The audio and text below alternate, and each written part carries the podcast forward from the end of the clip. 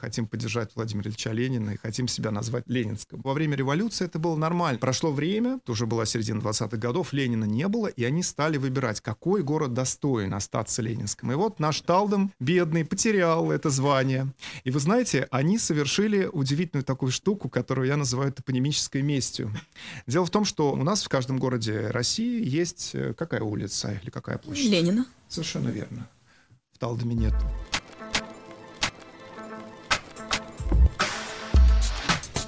Всем привет! Это рубрика «Стрелка Маг» для «Стрелка подкаст» и с вами ее ведущие Альбина Ахатова и Ян Татарский. Привет! Привет!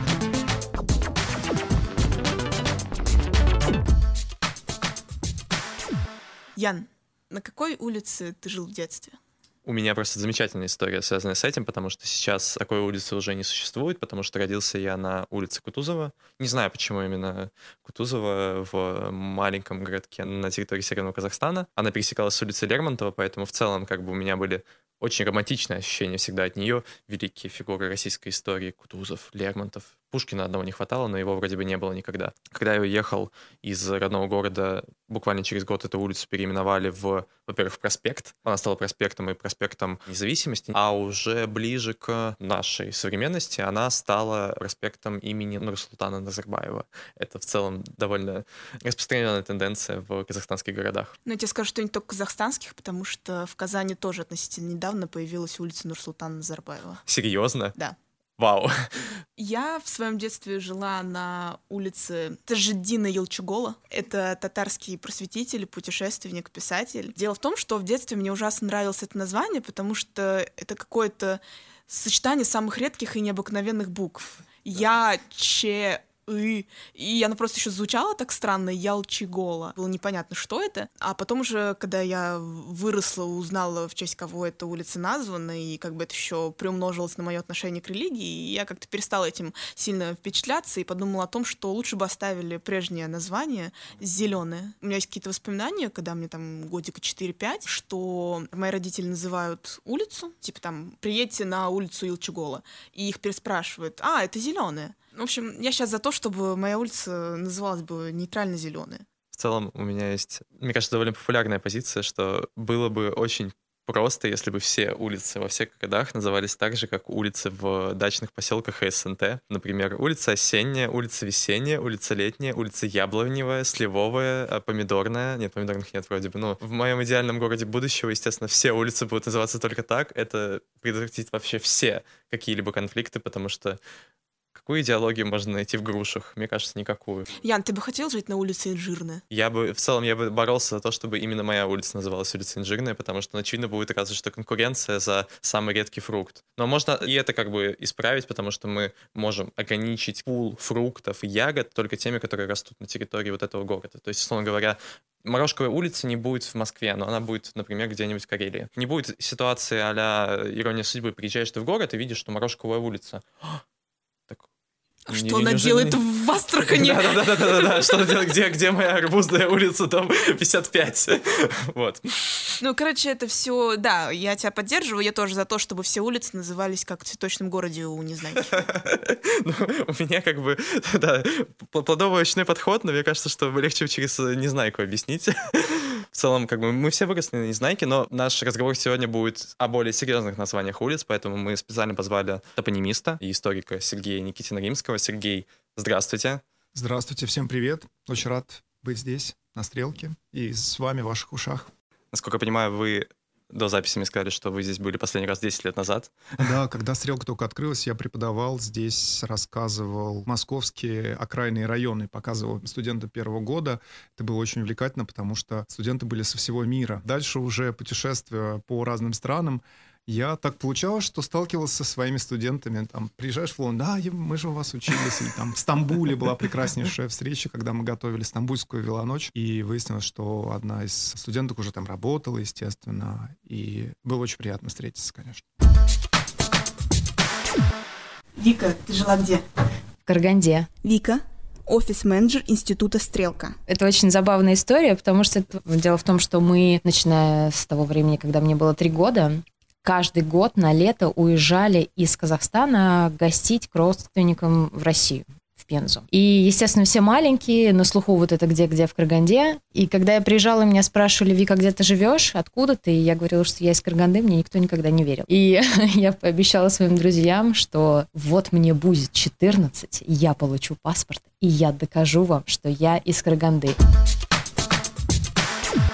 Давайте начнем с определение Топонимика. понятий, да, да, с топонимики. Когда вообще в целом топонимика оформилась в отдельную науку, когда люди серьезно начали академически... Она до сих пор не оформилась, она до сих пор не оформилась, она до сих пор живая, знаете, как, как такой, такая прекрасная, веселая собака, которая, несмотря на то, что ее вроде бы всему учили, она все равно ведет себя как хочет. Интерес к именам древен, как интерес ко всему. Можно сказать, что уже в эпоху Геродота топонимика уже была, потому что из названий делались какие-то выводы о том, кто там живет. Помните? как древние, они говорят, вот эта страна, ну, например, черноголовие, назовем ее так, да, и там живут люди с черными головами. Поехать туда никто особенно не хочет проверять, но из названия можно сделать вывод. Это, конечно, наивная этимология, то, что до сих пор сосуществует с наукой, потому что даже путешествуя и приходя на официальные экскурсии и в Москве, и в разных региональных центрах, вы столкнетесь с тем, что рассказчики, историки или экскурсоводы могут использовать народную этимологию как проверенную этимологию, потому что топонимическая культура в обществе невелика. Невелика, потому что, по сути, эта культура не только лингвистическая, но и историческая, и она связана в том числе, страшно сказать, со знанием разных языков. Например, если человек живет на территории Российской Федерации, для того, чтобы более-менее разобраться в топонимике, речушек, вдоль которых он едет или сплавляется, деревень, мимо которых он проезжает, ну, он как минимум должен знать, на мой взгляд, либо один финно-угорский язык и один тюркский язык, и, естественно, русский язык. И вот эти три языка дадут ему в целом огромный перевес перед любым другим человеком, который фантазирует в отношении того, что у него за речка Моча протекает перед его глазами, и почему такое безумное название. Так же, как и речка Москва, судя по всему, это финно-угорское название, а дальше начинаются интерпретации многочисленные, бесконечные. Ну, с чем-то подмоченным. Я как носитель тюркского языка злорадно похихикаю. Ну вот видите, как хорошо. У нас в этой беседе у нас есть один эксперт. Ну да, но, например, Саратов — это Саратау, то есть Желтая гора. Да, и от Царицын, а название Царицын, который нынешний Волгоград, а Сарасу. От Сарасу, да, Сарасу. Я почему думаю про песок, не помню почему. Он преобразовался в Царицын, ну и потом мы его стали называть Царицын. Теперь уже Волгоград. В Минске мне родители купили квартиру на улице Рыбалко. Влад Илькевич, автор «Стрелка Мак». Это такой маршал советский времен Второй мировой войны. Ну и, короче, очевидно, довольно угарное название для улицы. Порождало кучу каламбуров. Типа, едем на рыбалку. Куда-куда на рыбалку. Или алка, рыбалка. Потому что, типа, на этой квартире всегда типа, тусовались. Если сейчас топонимика все еще не оформилась в науку, но при этом топонимикой нам все-таки нужно заниматься. У нас есть множество улиц, множество всего вообще в стране, и есть официальные комиссии, которые, как я понимаю, занимаются этим. Кто вообще определяет сейчас на уровне города, например, Москвы и на уровне страны, как все должно называться и относительно чего они выстраивают свои теории? Ну вот вы очень хорошо сказали, есть официальная топонимика. Mm-hmm. И есть устные названия. И они очень мощные. И я в книжке не так много про это говорю, хотя это как раз является основной частью моих исследований. Это теория топогенеза, того, как названия появляются. Появляются вместе с местом. Вот когда нам нужно это место, мы начинаем его как-то называть. А когда нам оно не нужно, это вообще для нас вот как поле в тумане. Ну что там есть на этом поле в тумане? В принципе, не особенно интересно. Если ты не волк, да, и не ищешь стадо баранов, то тебе это поле в тумане не особенно интересно. Но если ты там что-то зарыл, или если ты там собираешься с кем-то встретиться и прочее, то ты знаешь, как это поле назвать. Каждый раз, когда я путешествую, особенно по таким еще живым крестьянским сообществам, я пытаюсь узнать у всех местных стариков название всех элементов рельефа. Потому что вот эта штука, которую мы теряем, я в данном случае призываю всех тех ребят, кто нас слушает и э, как раз живет в такой еще живой сельской местности, собирать эти устные топонимы. Названия холмиков, ручейков и прочее прочего, потому что это исчезает, а тем не менее это очень интересно. И лингвистически, и исторически, про это тоже есть топонимические легенды и так далее. И все это очень богато. И дальше есть официальная топонимика. Вот это самая официальная топонимика и официальная топонимика, которая продолжает ту самую линию, которую в Россию вел Петр I. Mm-hmm. Он вел ее в XVIII веке. как мы помним, в начале царствования, он стал придумывать названия. Его это необыкновенно воодушевляло. Начал он с того, что придумал название для своей потешной крепости, которая находилась на Преображенке, называлась она Пресбург. Ну, а продолжил всем известными городом-ансамблем Петербургом, потрясающим Петергофом и другими своими великолепными придумками. То есть он решил, что имя может быть элементом некой эстетической культуры, может нести какие-то интересные коннотации, может быть художественно. Также именем можно пользоваться для того, чтобы воспевать близких тебе людей, своих дочерей, своих э, жен, своих жен, естественно, да, ну и своего собственного небесного покровителя Святого Петра. Так что эта линия началась, и мы, в общем, вот в этом Петровском русле и живем все это время. Хотя, конечно, в эпоху Екатерины Великой у нас произошла некая дальнейшая топонимическая революция, появились еще более интересные названия. Но это я к чему?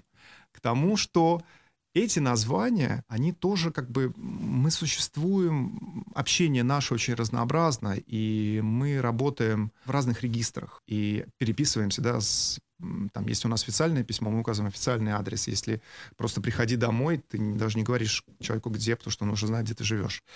И а, это же все адреса, по сути, да. Просто ты знаешь, где дом, а кто-то не знает, где твой дом. А дальше есть действительно вот эта мемориально-агитационная а, деятельность официальных органов, которая а, занимается географической номенклатурой. Раньше при Верховном Совете, теперь, соответственно, при правительстве, и с другой стороны, при правительстве Москвы, топонимическая комиссия, которая и при Петербурге, соответственно, который решает, что и. Вот так. И мне очень важно как раз нести и рассказывать про вот эту неофициальную топонимику, в силу того, что это не просто такой новый интересный ресурс для исследования, я в этом абсолютно убежден, любопытнейший, но именно потому что, чтобы понимать относительность официальных названий. Не в том, что мы там можем их обыгрывать и переигрывать. Они очень часто очень громоздкие, очень неудобные, не приживаются. И получаются такие топонимы, вроде бы ты их обставил, построил, а он не работает. А какой пример вот такого топонима можно найти в Москве? Ну вот, э, это любимейшая моя Советская площадь. Ну вот где находится Советская площадь? Да, ну вы же все очень культурные люди. Вот где в советское время находилась Советская площадь? В самом центре, естественно. Ну, как-нибудь. В самом центре? Прям в самом Абсолютно центре? Абсолютно. Может, где-нибудь возле Лубянки? Ну, недалеко. Далеко. Может, новая площадь, которая, нет? Нет, нет, Советская не, площадь не, — это не, площадь перед Моссоветом, то есть ага. это площадь, э, где стоит памятник Юрию Долгорукому. А, то есть там? Да. Но на самом деле э, до этого... Ее никто да, не называл да, никто не советской, а, и теперь она называется, знаете как? Может, вы знаете? Нет, просто... нет. Тверская? Да, вы совершенно правы. Она называется Тверской площадью. Но кому нужно знать это название, если там такие прекрасные ориентиры на любой вкус. Памятник. Магазин Москва, памятник Юрию Мэрия, прямо да, напротив. Совершенно, мэрия на, на, напротив. И еще храм Министерство А- образования, по-моему, тоже там где-то находится. Ну, то есть ну, поблизости. да. И еще, конечно же, знаменитый для москвичей советского времени ресторан «Арагове», про который грузины говорили, что Москва построена вокруг Арагове. Да, да, да, что тут Юрий Долгорукий и, Какой хороший человек построил э, город вокруг нашего ресторана. Да, да, да, совершенно верно. То есть вы видите, да, что, ну, зачем здесь нужно, то есть этот топоним-то формально есть, Тверская, Тверская площадь, но на самом деле его не было и тогда, и нету его сейчас. Потому что я опрашивал людей а, старшего поколения, пожилых людей про топоним Советской площади, понял, что, ну, никто им не пользовался. Он тоже был не нужен. Улица называлась улица Горького, да, ее все знали, а вот эта Советская площадь, ну, называется Советская, ну и что?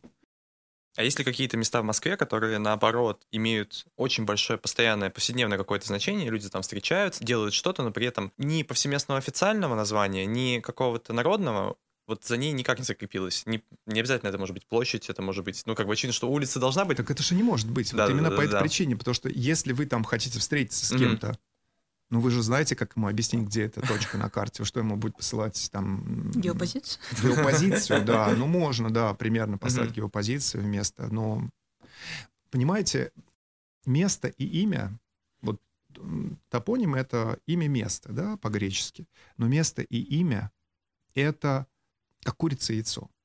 Ты не понимаешь, что было первым. Потому что если есть место, у него есть имя. Вот не точка, а вот именно место. В смысле э, события, соучастия, пребывания в этом месте, да, действия. Что анонимность, например, нашего сельского ландшафта, сегодняшняя анонимность, когда ты говоришь вот, ну, не знаю, там, с пожилыми колхозниками, а уже вот эта тема маленького сельского мира, в котором не было механизации, в котором не было суперудобрений, да, и в котором вот все имело огромную нюансировку. И, соответственно, возникали вот эти названия, э, частично э, мы их знаем, там «Красная горка», которая была, да, понятно, горка, которая оттаивает к Пасхе, первый оттаивает из всего-всего соседнего ландшафта с ней. Что-то такое вот есть почти везде, такое типовое название.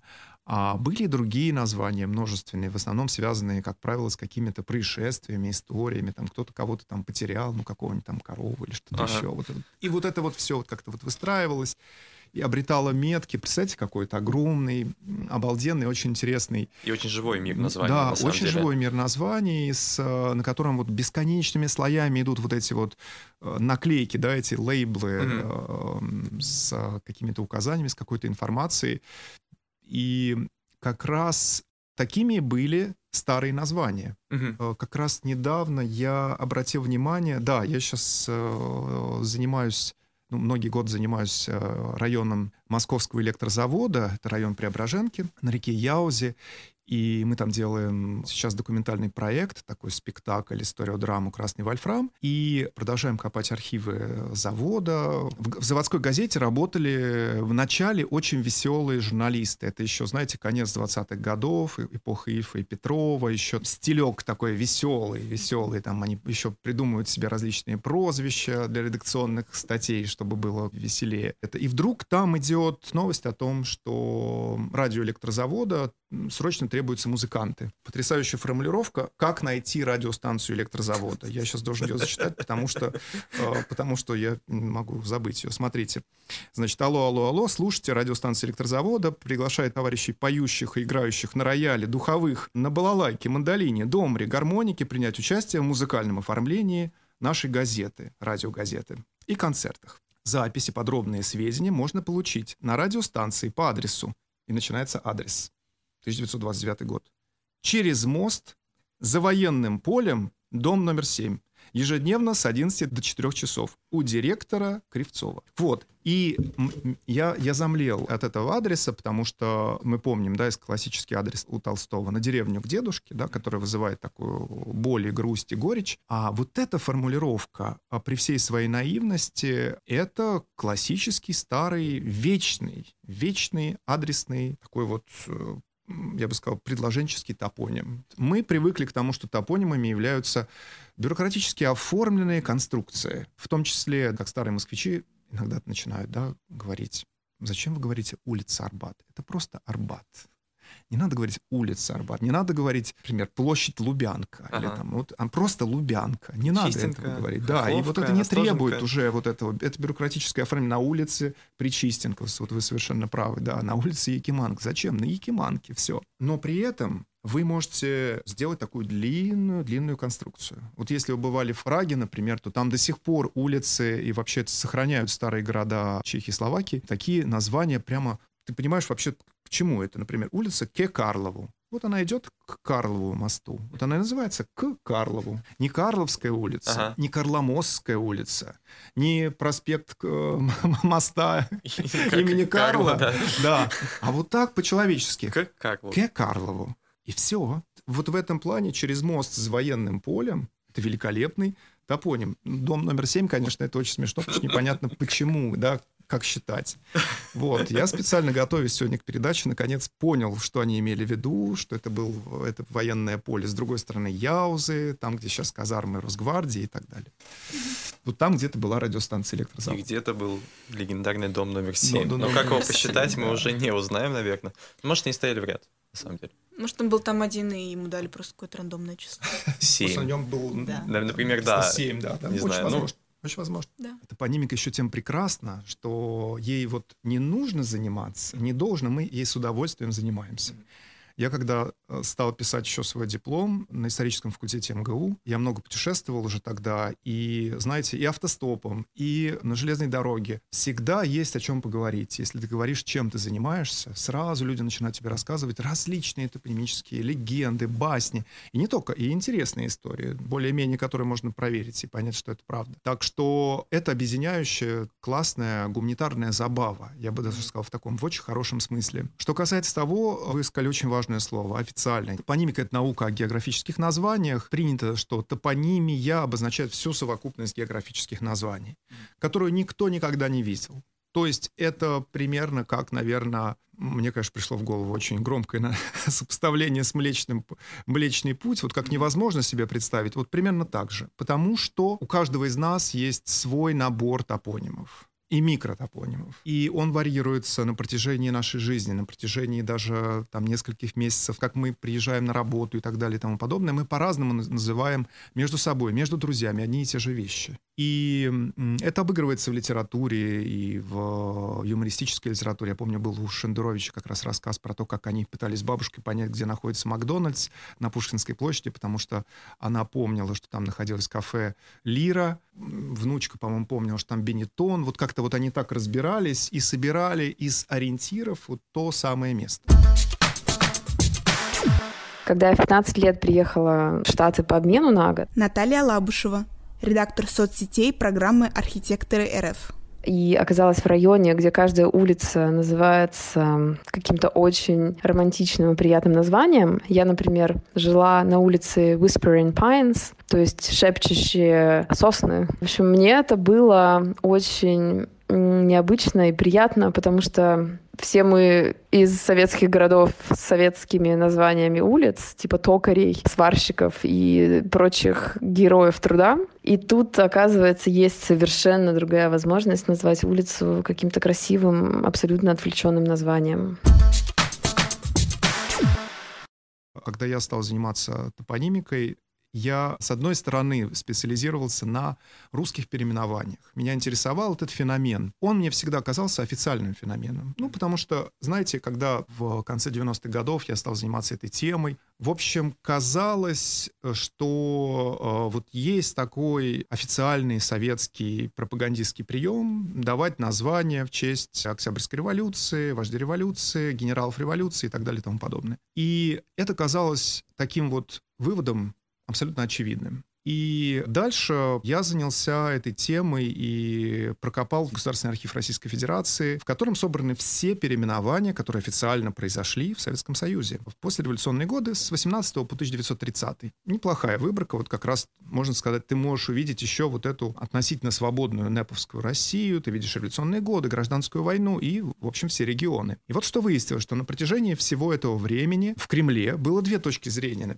Первая точка зрения, что ни в коем случае не надо их позволять, потому что вообще не, после этого непонятно, где что находится. Потому что экономика очень слабая, и вообще вот, когда особенно меняют название железнодорожных станций, это вообще конец. Да. себе, да, автомобильного транспорта практически нет никакого, да. А когда меняют название городов, это же сколько табличек надо поменять? Знаете, табличка с городом, это, это, это не так страшно. Она на въезде и на выезде. Это тоже, а тут вот железная дорога, и вот, вот сразу начинаются какие-то сильные сдвиги, и почему у нас до сих пор ведь станция Свердловск, да, ее ведь так и не переименовали в Екатеринбурге, да, ее оставили вот такой вот. Потому что это сложно. Потому что это сложно, да, и они уперлись и сказали, это очень сложно. Вот хорошо, мы Санкт-Петербург вам переименуем, а вот Свердловск у нас останется. И я пришел к удивительному выводу, что в общем, топонимическая культура, вот это отношение к топониму как к такому агитационному элементу ландшафта для выражения верноподданнических чувств, в общем, это вещь, которая началась значительно раньше переворота 1917 года или Октябрьской революции, как бы вы это ни назвали. И концептуально все же было готово. Другое дело, что волна верноподданнических чувств после революции ну, просто была значительно большего размера. И связана она была с тем, что люди видели зверство, люди видели ужасы гражданской войны, и они хотели всячески защититься, как я предполагаю, от повторения этих ужасов. И именно по этой причине они с огромным удовольствием стали уже с 18 года с первого года фактически советской России, которая в тот момент находилась в состоянии еще непонятности, стали просить о переименованиях, стали появляться имена сразу же в, в честь э, Ленина, в честь Троцкого. И судьба, причем этих первых названий, она тоже замечательна, потому что впоследствии правительство запретило эти именно самые первые переименования. Ну, в частности, Талдом переименовался в Ленинск. Mm-hmm. Это был первый наш Ленинск. Но их заставили отказаться в середине 20-х годов с словами, что вы все это сделали неофициально. Ну, так в «Известиях» даже было опубликовано обращение талдомцев о том, что вот такая ситуация, мы хотим поддержать Владимира Ильича Ленина и хотим себя назвать Ленинском. Понимаете? То есть тогда это в 18 году, во время революции, это было нормально. Прошло время, уже была середина 20-х годов, Ленина не было, и они стали выбирать, какой город достоин остаться Ленинским. И вот наш Талдом бедный, потерял это звание. И вы знаете, они совершили удивительную такую штуку, которую я называю топонимической местью. Дело в том, что у нас в каждом городе России есть э, какая улица или какая площадь? Ленина. Совершенно верно. В Талдоме нету. Это чертовски хорошо. Очень хорошее место.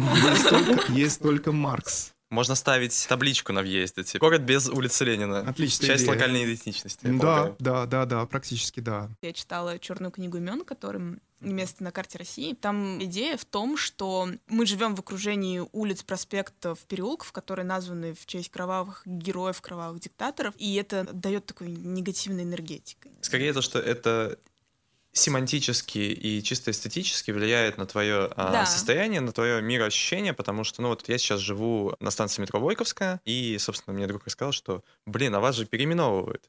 Я такой, вас что переименовывают? Хотят сделать транспортный узел Балтийская. Вас уже много лет переименовывают. Да, Да, вот уже много лет 20 лет. переименовывают. И Я, я, 30. я такой, типа, я не стал спрашивать, почему переименовывают, потому что для меня как бы, ну, окей, Войков, Войковская. Кто же такой был Войков? Так, Ага. я начинаю гуглить такой, вау, ничего себе, цареубийца, окей, хорошо. В целом, это отражает сразу же две позиции, потому что, с одной стороны, да, есть улица, названная в честь исторически воспринимаемого злого человека, такой зло- зловещей фигуры, с другой стороны, Когда-то он был героем для Ну, тех, кто назвал в честь это, него да, станцию, а, а улицу еще и так далее. ты воспринимаешь многие топонимы, например, не знаю, вот на улице Кирова у тебя был универмаг, и для тебя важнее не что улица Кирова, а что это улица, где находится универмаг. Какая у вас позиция по этому вопросу? Что вообще как бы нам с этим делать? Ну, во мне тоже борются две, две точки зрения. С одной стороны, я как человек, который люблю, интересуюсь названиями, мне интересны названия. С другой стороны, я могу сказать, что когда я только заинтересовался в детстве топонимами, это было то самое время, когда мы с Совете, мои учителя, Евгений Михайлович Поспелов, Александра Васильевна Суперанская многие другие возвращали старые названия московских улиц и переулков. Первой ласточкой стало то, что Ельцин разрешил возвращение Остоженки, и после этого медленно-медленно вот они потом очистили практически весь центр города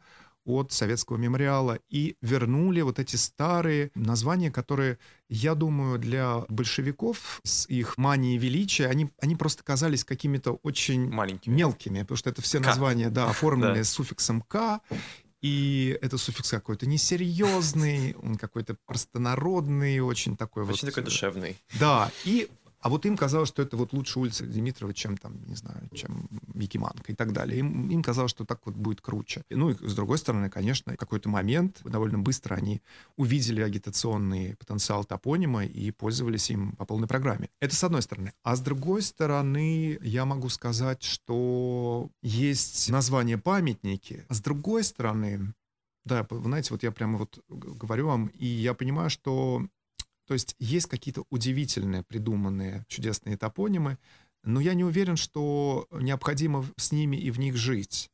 Другое дело, что я считаю, что если это не штучный процесс, то это плохо. То есть, когда это вот это групповое тотальное переименование, ну, мы генерируем, скорее всего, названия, которые будут с трудом приживаться. А когда это индивидуальная история, это получается немножко лучше. В 20-х годах же тотальное переименование случилось, ему пришлось прижиться. Да, пришлось прижиться, да, пришлось прижиться. Но он даже успел прижиться. Смотрите, как бы. принцип работы, э, ну, дело в том, что поскольку Москва и Петербург являются единственными городами, где полностью, практически в центре восстановили дореволюционную топонимику, мы можем сказать, что как они действовали. Они действовали так. Если у названия не было дореволюционного э, исторического названия, ну, например, вот Ленинский проспект, Вот как вот Ленинский проспект? Ленинский проспект появился в советскую эпоху. Он включает в себя Большую Калужскую улицу. А вторая часть — это уже, соответственно, Калужское шоссе. Это Ленинский проспект от Гагарина. Какой вариант? Значит, надо распиливать Ленинский проспект. Одно называть такой-то, а другой. И с выбором нового названия это как с памятниками. Это очень сложно, потому что вы обращаетесь к человеку, который, по сути, занимается изучением. Да, ага. я скажу, что нужно, нужно убивать названия, которыми а я что, занимался. что я буду изучать?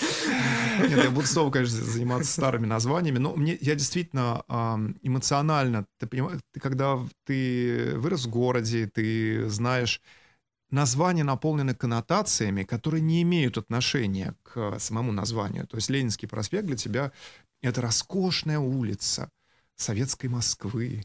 Это витрины, это все московские университеты, это дома номенклатуры, это ширь, это богатство, это гениальные дворы, там, это архитектура Власова и прочее, прочее, прочее.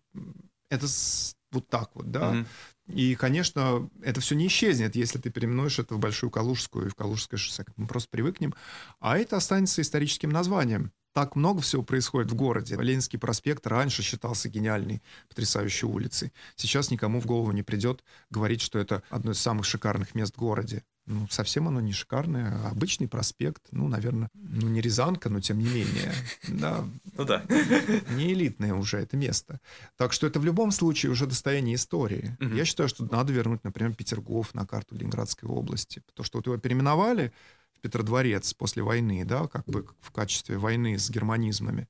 Но все-таки это имя дал Петр Первый. Но при этом все, насколько я понимаю, кто хоть как-то знаком с э, историей Петербурга, уже банально на уровне школы называют его именно Петергофом. Ну да, и парковый ансамбль называется да, Петербург, да, да, да, а город да, называется Петродворец, да, а Раненбам называется Ломоносовым.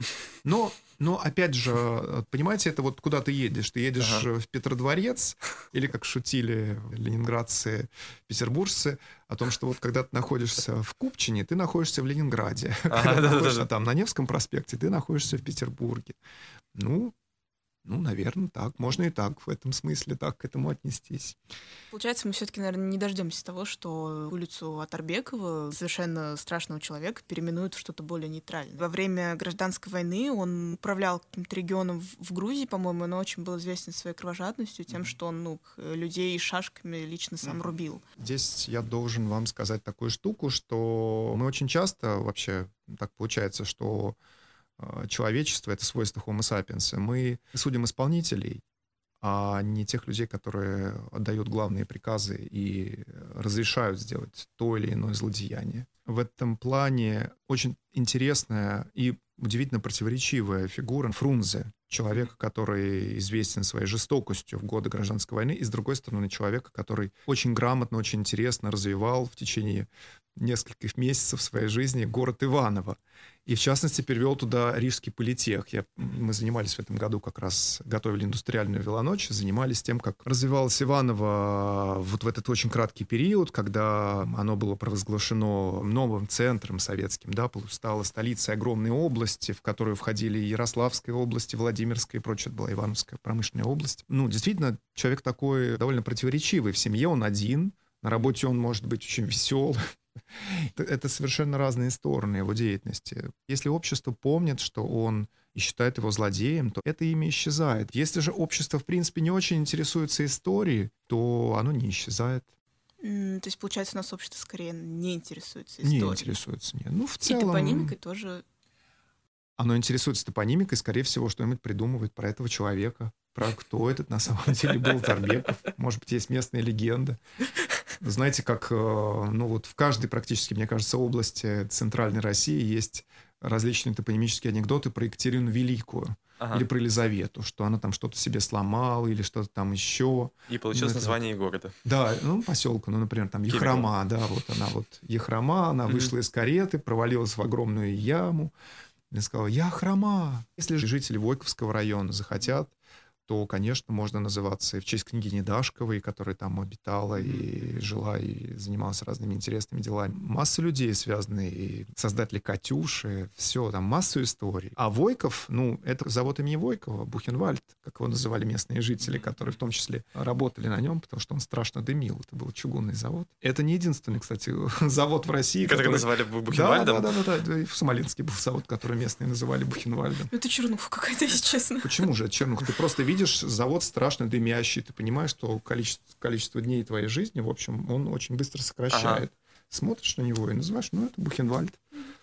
А есть ли какие-то другие вот похожие закономерности а, устной топонимики, угу на территории всей России? Вот как бы если завод — это Бухенвальд, например. Да, есть, конечно. И знаете, а сейчас люди, которые лазают по заброшкам в упоении, называют подмосковный Чернобыль. Это раньше говорили подмосковная Швейцария, да? Сейчас интереснее что-нибудь такое более страшное, более такое шокирующее. Я родился в Западном Казахстане, городе Уральск. Али Мураткали, руководитель отдела спецпроектов «Стрелка МАК». И всю жизнь прожил на улице Мирной. И в какой-то момент, когда мне было лет 10 или 12, ее переименовали в улицу Чингиза Айтматова в честь киргизского писателя. Тогда я не придал какого-то значения, но потом, по прошествии лет, когда я уже много путешествовал и переехал в Россию, осел в Стрелке, я начал думать, что это довольно странно, что улица с довольно нейтральным, обезличенным названием, в честь мира, вдруг получила имя киргизского писателя, хоть мы жили в Казахстане. Я довольно много думал в предпосылках, и если в этом какой-то тренд на глобализацию и отдавание чести культуре соседних народов, и в любом случае это, мне кажется, даже гораздо интереснее, чем переименование улиц, названных в честь советских деятелей. Когда у нас случится так, что станут чаще называть улицы именами композиторов, поэтов, женщин-ученых, что у нас будет не сколько там 291 улица Дзержинского по всей России, и там, Еще и там Еще 30 площадь, да. с чем-то от силы Софьи Коваленко, которая ученый-математик. Ковалевский. Простите.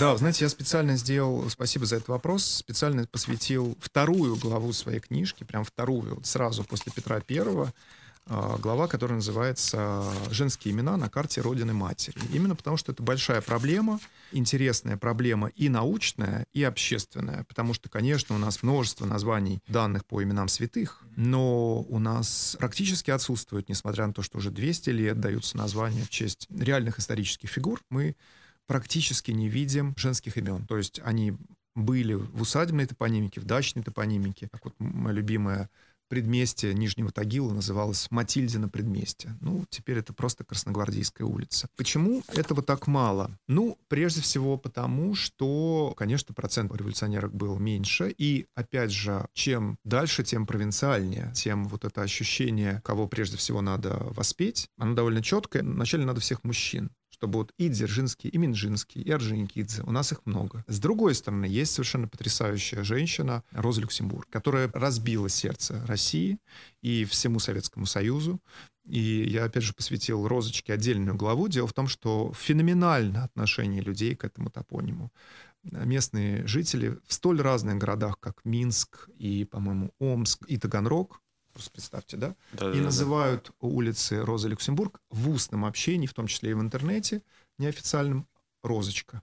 Это на розочке. А там розочка 15, там ЗАГС на розочке. Никто в общем-то, не помнит, что Роза Люксембург, изначально подданная Российской империи, которая стала лидером германской коммунистической партии, феминисткой, зверски убитая во время мятежа, это все не актуализируется. Это все не так важно. Важно то, что это имя вот дарит людям радость и вызывает у них теплоту. А другие имена почему-то не вызывают теплоту. Клар Цеткин, например. Вот, ну, Кларочка, вот я ни разу не встречал. Хотя Мгм. наверняка где-то есть. Наверное, есть, но не кстати, так, да, я думаю. да, если я обращаюсь к нашим слушателям, если вы что-то знаете, то, пожалуйста, пишите. Мне, мне все это интересно. И я считаю, что действительно это тема, которую надо сейчас развивать, потому что в течение последних 30 лет все настолько были увлечены развитием бизнеса, новыми специальностями и прочим, прочим, прочим, что топонимические комиссии оказались на абсолютной периферии нашего общества.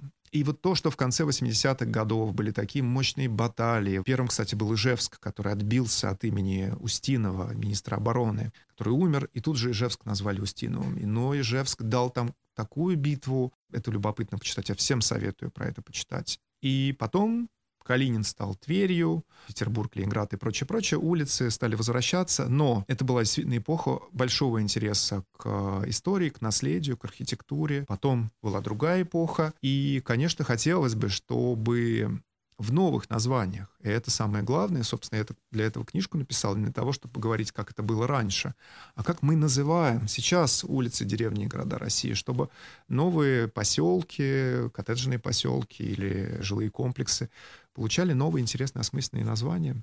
И... Ну или даже целые города. Вот сейчас же у нас есть какие-то амбиции у руководителей страны построить пять новых городов uh-huh. а, на Дальнем Востоке. Uh-huh. А название одного мы даже знаем, это будет «Спутник». Uh-huh. Город э, Спутник Владивостока будет ага. называться «Спутник». Спутник.